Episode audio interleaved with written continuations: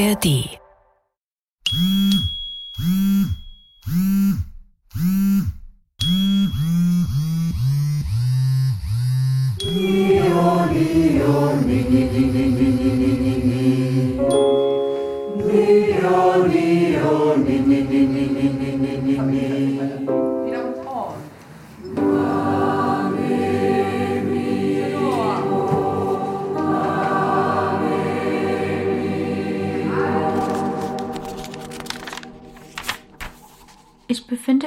Gerade in der Schule und muss stark dagegen kämpfen, mein Handy nicht heute schon anzufordern. Denn ich habe stark das Gefühl von Einsamkeit und davon, dass die Welt ohne mich ihr Laufen findet. Es ist ein merkwürdiges Gefühl, denn niemals hätte ich gedacht, dass mein Handy mich so sehr kontrolliert und mir so viel bedeutet. Die Handys liegen seit gut 72 Stunden im Tresor der Schule. Ihre BesitzerInnen sind im Flugmodus. Immer drängender wird die Frage, wie verbinde ich mich mit meinen FreundInnen, meinem Schwarm, meiner Umgebung ohne Smartphone? Denn am Ende geht es doch immer um Verbindung.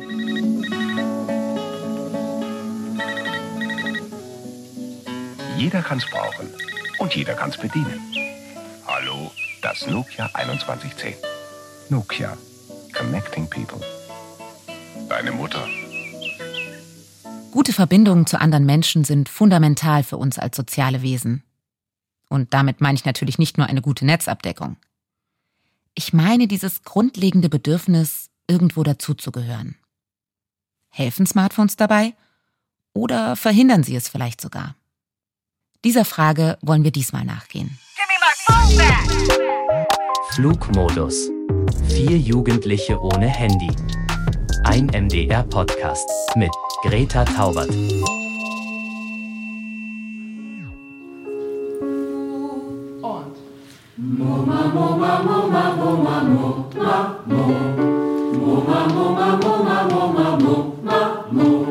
Bevor wir weiter in die Tagebücher der Jugendlichen reinhören, möchte ich euch an einen Ort mitnehmen, der mit Smartphones mehr zu tun hat, als es auf den ersten Blick scheint.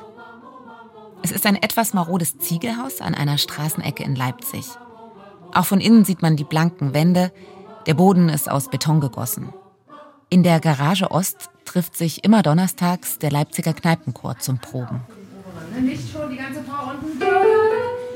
Ein Kneipenchor ist ein, ein bunter Haufen an Menschen, der sich trifft, weil er gerne Musik hört, weil er vielleicht auch gerne singt und weil er gern in Gemeinschaft Zeit verbringt und diese Sachen miteinander versucht zu teilen. Also, dass man gemeinsam sich ein Musikstück erarbeitet, dass man gemeinsam ein Bier oder ein Wein trinkt oder eine Schorle und dass man gemeinsam versucht, ähm, ja, das zu teilen und miteinander versucht, Spaß zu haben, was aber, glaube ich, in vielen anderen Chören ähnlich ist. Ich glaube, beim Kneipenchor ist es einfach, dass wir uns die Lockerheit rausnehmen, dass es vollkommen okay ist, irgendwie bei der Probe ein Bier zu trinken. Das ist nicht in jedem Chor so. Das ist Karl, Maschinenbauer, gelbe Wollmütze, Vollbart, Bass. Zusammen mit etwa 50 anderen singt er regelmäßig Popsongs. Drei, vier, eins und. Die verschiedenen Stimmen der Chormitglieder wollen miteinander harmonieren. Sie streben nach Einklang im Mehrklang. Und das Schöne ist im Chor, dass man sich gemeinsam so ein Stück dann erarbeiten kann. Dass es die Leute gibt, die von Anfang an ganz sicher das durchsingen können und dass es die gibt, die sich irgendwie erstmal reinhören müssen und vielleicht manche Harmonien fünfmal am Klavier vorgespielt bekommen müssen. Und ich glaube, ich würde mich auch eher in die letztere Kategorie einordnen, dass ich eher so ein, ich muss es fünfmal gehört haben und dann ist es in mir drin, aber dann ist es auch so verinnerlicht, dann kannst du mich nachts wecken und ich kann es dir vorsingen, so ungefähr. Karl und die anderen aus dem Chor erzählen mir von einer besonderen Form von Verbundenheit. Wenn Menschen miteinander singen, wird etwas hörbar, das sich sonst nur fühlen lässt. Resonanz. Der Begriff ist schwierig, aber Maschinenbauer und Chorknabe Karl kann damit etwas anfangen. Die technische Erklärung, die ich zur Resonanz irgendwie, die mir als erstes einfällt, ist, dass man sich mit verschiedenen Wellenlängen treffen kann und trotzdem gibt es Überlappungen so. Und das ist vielleicht auch ein Bild dafür, wie das in dem Chor abläuft, ne? dass jeder mit seinem Alltag und seinen, seinen Fähigkeiten sich aber zu dem Ort hierher begibt und dann man gemeinsam sich austauscht und dadurch irgendwie so ein für alle ein offenerer Blick so für die Welt entsteht, weil man irgendwie sich austauscht und merkt, okay, ich paddel jetzt nicht alleine und muss mich durchkämpfen, sondern da gibt es noch 50 andere, die auch mitmachen so und mit denen ich ein Stück gemeinsam paddeln kann. Oh, darauf, darauf stoßen wir jetzt an. Ich wollte gerade sagen, das war schön formuliert. Ja, sehr philosophisch. Resonanz ist ein Schlüsselbegriff, wenn man verstehen will, wie Menschen mit der Welt in Beziehung treten. Und wie Handys dazwischen funken. Unser Leben ist zunehmend von einem Mangel an Resonanz geprägt. Die mediale Vermittlung von Erfahrungen ist für das Erleben des Gegenübers und dem eigenen eine radikale Entfremdung.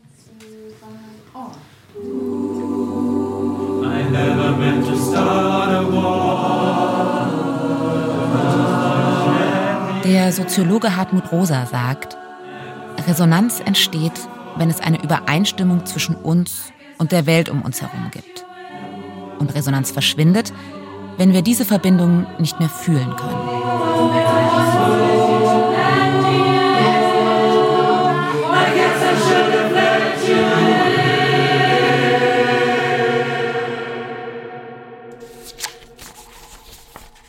Heute hatten wir unseren Gesundheitstag in Geso und haben einen Spaziergang gemacht. Unterwegs konnte ich mich mit Saskia, Kevin und den anderen über viele Themen unterhalten. Und es tat mir gut, einen Gesprächspartner zu haben, der mir zuhört.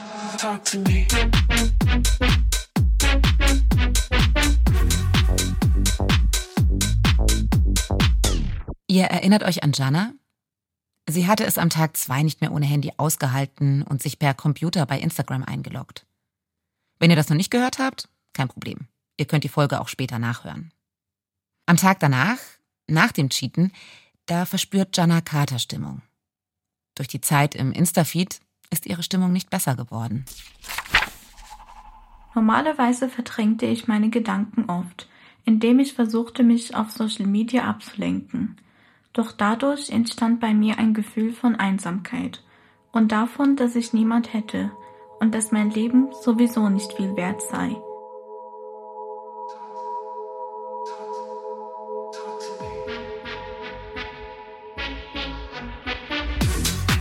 Im Gespräch mit ihren KlassenkameradInnen erfährt Jana, dass Smartphones nicht nur bei ihr ein Gefühl von Einsamkeit hinterlassen. Auch ihre FreundInnen haben ohne Smartphone einen viel intensiveren Austausch mit ihren liebsten Menschen.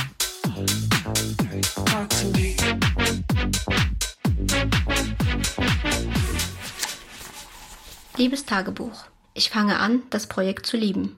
Meine Mutter wünschte sich sogar, dass es länger gehen würde, da ich anscheinend zu Hause sehr kommunikativ bin. Im Bus war es dann echt langweilig. Zum Glück stieg Lisa ein paar Haltestellen später ein. Die Pausen stellte ich mir zu Beginn des Projekts langweilig vor. War dann aber doch nicht so. Wir spielten immer Uno, aber mit sehr besonderen Regeln. Worüber ich mich auch sehr freue, ist, dass mein Freund diese Woche auch auf sein Telefon verzichtet. Zumindest solange wir zusammen sind. Anscheinend habe ich ihn inspiriert. Dadurch sind wir spazieren gegangen und haben viele tiefgründige Gespräche geführt. Das machen wir mit Telefon auch. Allerdings sind die Gespräche dann viel kürzer, weil man mitten im Satz plötzlich eine Nachricht bekommt oder angerufen wird. Als ich heute die Möglichkeit hatte, mich mit Freundinnen auszutauschen, hatte ich das Gefühl, dass wir alle das Gleiche durchmachen und öfters darüber sprechen müssten. Denn oft denken wir, dass das Leben auf diesem Bildschirm stattfindet und vergessen viel zu oft die reale Welt, in der wir leben.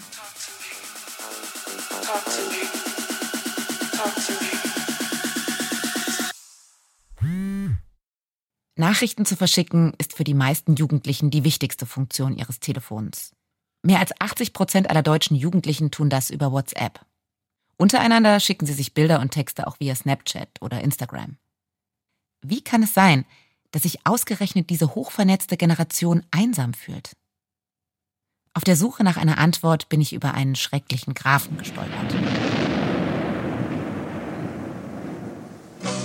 Ihr wisst, man nennt mich den Graf Zar. Nicht den, einen statistischen Graphen. Der beschreibt einen schrecklichen Zusammenhang zwischen zunehmenden Depressionen bei Jugendlichen und zunehmender Handynutzung. Den hat Jean Twench in einem TED-Talk beschrieben. Die US-amerikanische Psychologieprofessorin ist darauf gestoßen, als sie Jugendstudien der vergangenen Jahrzehnte ausgewertet hat.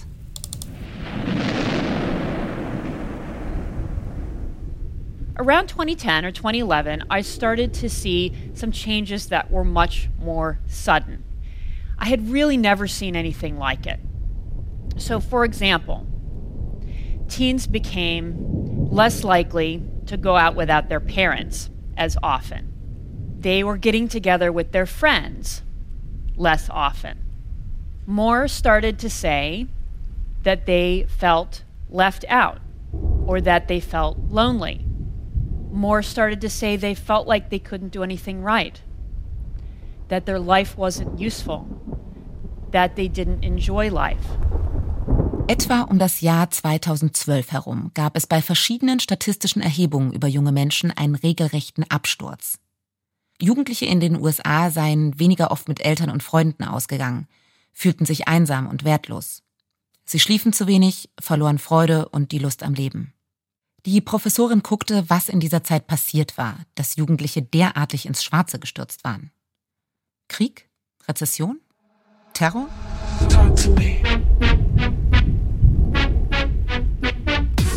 Nichts derartiges war in der Zeit für die Amerikanerinnen vorgefallen. Nur eines war anders als in den Jahrzehnten zuvor. Das Smartphone hatte das Kinderzimmer erobert. Almost all of you have a phone, and almost all of them are smartphones. iGen is the first generation to spend their entire adolescence with smartphones, and that has had ripple effects across many areas of their lives. Bei dem Phänomen, das Twenster beschreibt, muss man aber vorsichtig sein. Jugendliche Depression und Verbreitung von Smartphones sind gleichzeitig aufgetreten, aber ob es einen echten Zusammenhang gibt, ist schwierig zu sagen. Die große jugendliche Traurigkeit könnte auch mit ganz anderen Sachen zusammenhängen, mit dem drohenden Klimakollaps zum Beispiel. Andere Forscherinnen sagen, dass Depressionen hauptsächlich von individuellen Lebenslagen abhängen. Und auch wenn die Gen Zs fast alle Smartphones benutzen, kommt es schließlich darauf an, wofür sie es konkret einsetzen. Verschwinden sie stundenlang im TikTok-Tunnel, der zum einzigen Resonanzraum in ihrem Leben wird, oder verabreden sie sich mit Hilfe des Smartphones, um analoge Resonanzerlebnisse zu schaffen. I never meant to start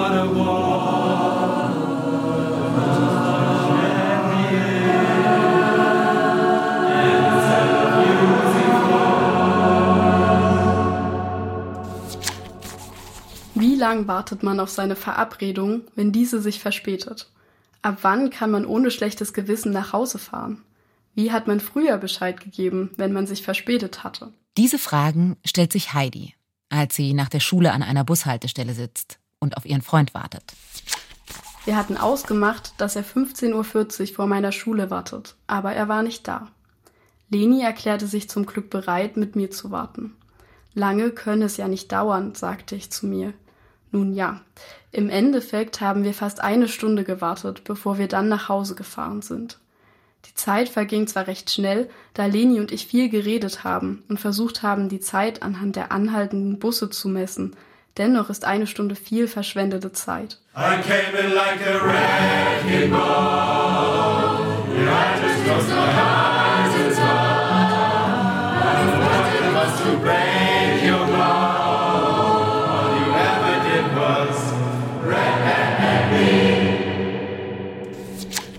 Als ich dann zu Hause war, kam mein Freund kurze Zeit später.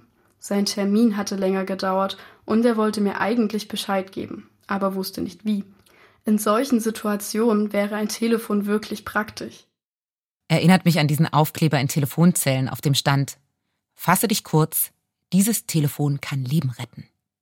Dort nachts zu stehen und den Schwarm auszuchecken, war überlebensnotwendig. Cringe sieht Hava fast genauso, auch wenn die Telefonzelle jetzt deutlich kleiner ist und Schwarm jetzt Crush heißt. Immerhin frage ich mich auch, ob mein Crush was auf Insta postet. Ich würde schon gerne sehen, was bei ihm so Neues passiert. Muss ich wohl aushalten. Und auch Jana wird mittlerweile ungeduldig, was wohl ihr Crush gerade macht. Ich habe das Gefühl zu verpassen, was er tut.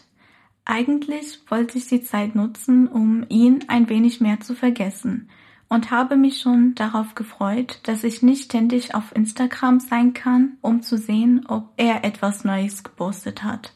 Aber auch ohne Handy und ohne ihn zu stalken, muss ich immer noch an ihn denken.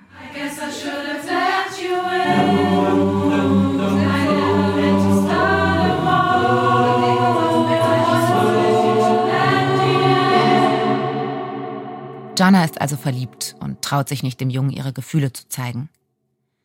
Nach dem Experiment spreche ich mit ihr darüber. Wir schlendern durch eine Shopping Mall in Dresden. Ich will von Jana wissen, wie sie über Social Media immer wieder versucht hat, Resonanzen von ihrem Crush zu bekommen. Ich erinnere mich in deinen Tagebucheinträgen gesehen zu haben, dass es dich da besonders gekillt hat, ähm, nicht die Story von deinem Crush irgendwie lesen zu können. Was war da los? Also das mit ihm ist sowieso etwas kompliziert und aus dem Grund, weil wir eben schon lange keinen Kontakt mehr hatten, weiß ich nicht, habe ich angefangen, sehr oft auf sein Profil zu sein, dann die Stories zu schauen und irgendwann auch seine Familie zu stalken. also nicht stalken in dem Sinne, dass es schon überhand nimmt, sondern einfach, dass ich mir auch von denen die Story und sowas anschaue, weil mich sein Alltag insgesamt interessiert und man so keinen Kontakt hat. Also wart ihr zusammen oder wart, warst du verliebt? Wie, was war eure Beziehung zueinander? Genau, deswegen meinte ich, es war kompliziert. Also wir waren nie zusammen. Es war anfangs irgendwie nur ein Crush, aber hat man ja oft, also da war ich, weiß ich nicht, 15, 16.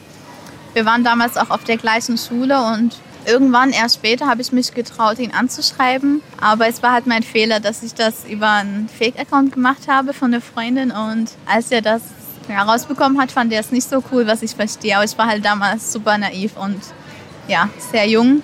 Dann habe ich versucht, mit ihm über meinen Account zu schreiben, aber man hat schon gemerkt, dass er vielleicht nicht unbedingt Interesse hat oder die Aktion nicht so cool fand. Und Warum hast du ihm von einem Fake-Account geschrieben? Naja, ich war vor ein paar Jahren irgendwie gar nicht selbstbewusst und dann habe ich einer Freundin erzählt, dass ich da jemand habe, den ich ganz toll finde. Und sie hatte sich damals einen Fake-Account gemacht und meinte, schreib ihn über meinen Account an und so kannst du ihn kennenlernen und er später dann sozusagen dich zeigen oder dass er später erst weiß, dass du es bist. Aber würde ich heute wahrscheinlich nicht mehr so machen. Ich glaube, er fand es nicht so toll, weil ähm, in meinem Profil auch stand, dass ich woanders herkomme, aus Berlin und er kommt aus Dresden. Und er hat mir einiges anvertraut, wo er es, glaube jemanden aus Dresden nicht anvertraut hätte. Also eben weil die Distanz da war, dachte er, okay, die Person werde ich vielleicht nie ähm, oder wahrscheinlich nie kennenlernen und deshalb ist es mir egal, was ich dir erzähle. Der digitale Resonanzraum ist ein Ort, an dem wir uns anders zeigen können. Wir können uns Dinge erzählen, die wir im echten Leben nie sagen würden. Gesichter zeigen, die wir im echten Leben nicht haben. Und dann trotzdem Gefühle entwickeln, die wir im echten Leben mit uns herumschleppen. Dieses Ping, wenn der Schwarm oder halt Crush eine Nachricht schreibt, das kann man im ganzen Körper fühlen. Ich glaube, dass es nicht nur Jugendlichen wie Jana im Jahr 2023 so geht, dass sie sich danach sehen, wahrgenommen und geliebt zu werden und dafür alle Kanäle ausschöpfen, die sie kennen. Was ist mit anonymen Liebesbriefen? Ich liebe dich Sprüchen auf Häuserwänden, einer Blume im Briefkasten. Da gab und gibt es auch keine direkte Resonanz. Und im Moment sind die Kanäle eben auch WhatsApp, Insta und Snapchat. Vielleicht genügen dafür ja wirklich die ein, zwei Stunden Screentime am Tag, die auch ExpertInnen empfehlen. Und ansonsten eben Flugmodus.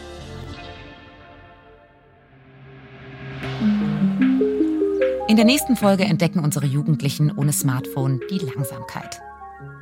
Und ich entdecke, was das alles mit einem Kondomhersteller zu tun hat. Außerdem was man plötzlich mitbekommt, wenn man nicht mehr die ganze Zeit aufs Display guckt. Eine Oma hat die Zigarette fallen lassen und der Junge, der vorbeikam, hob sie ihr auf. Sie lehnte ab und er rauchte die Zigarette, ihre Zigarette, zu Ende.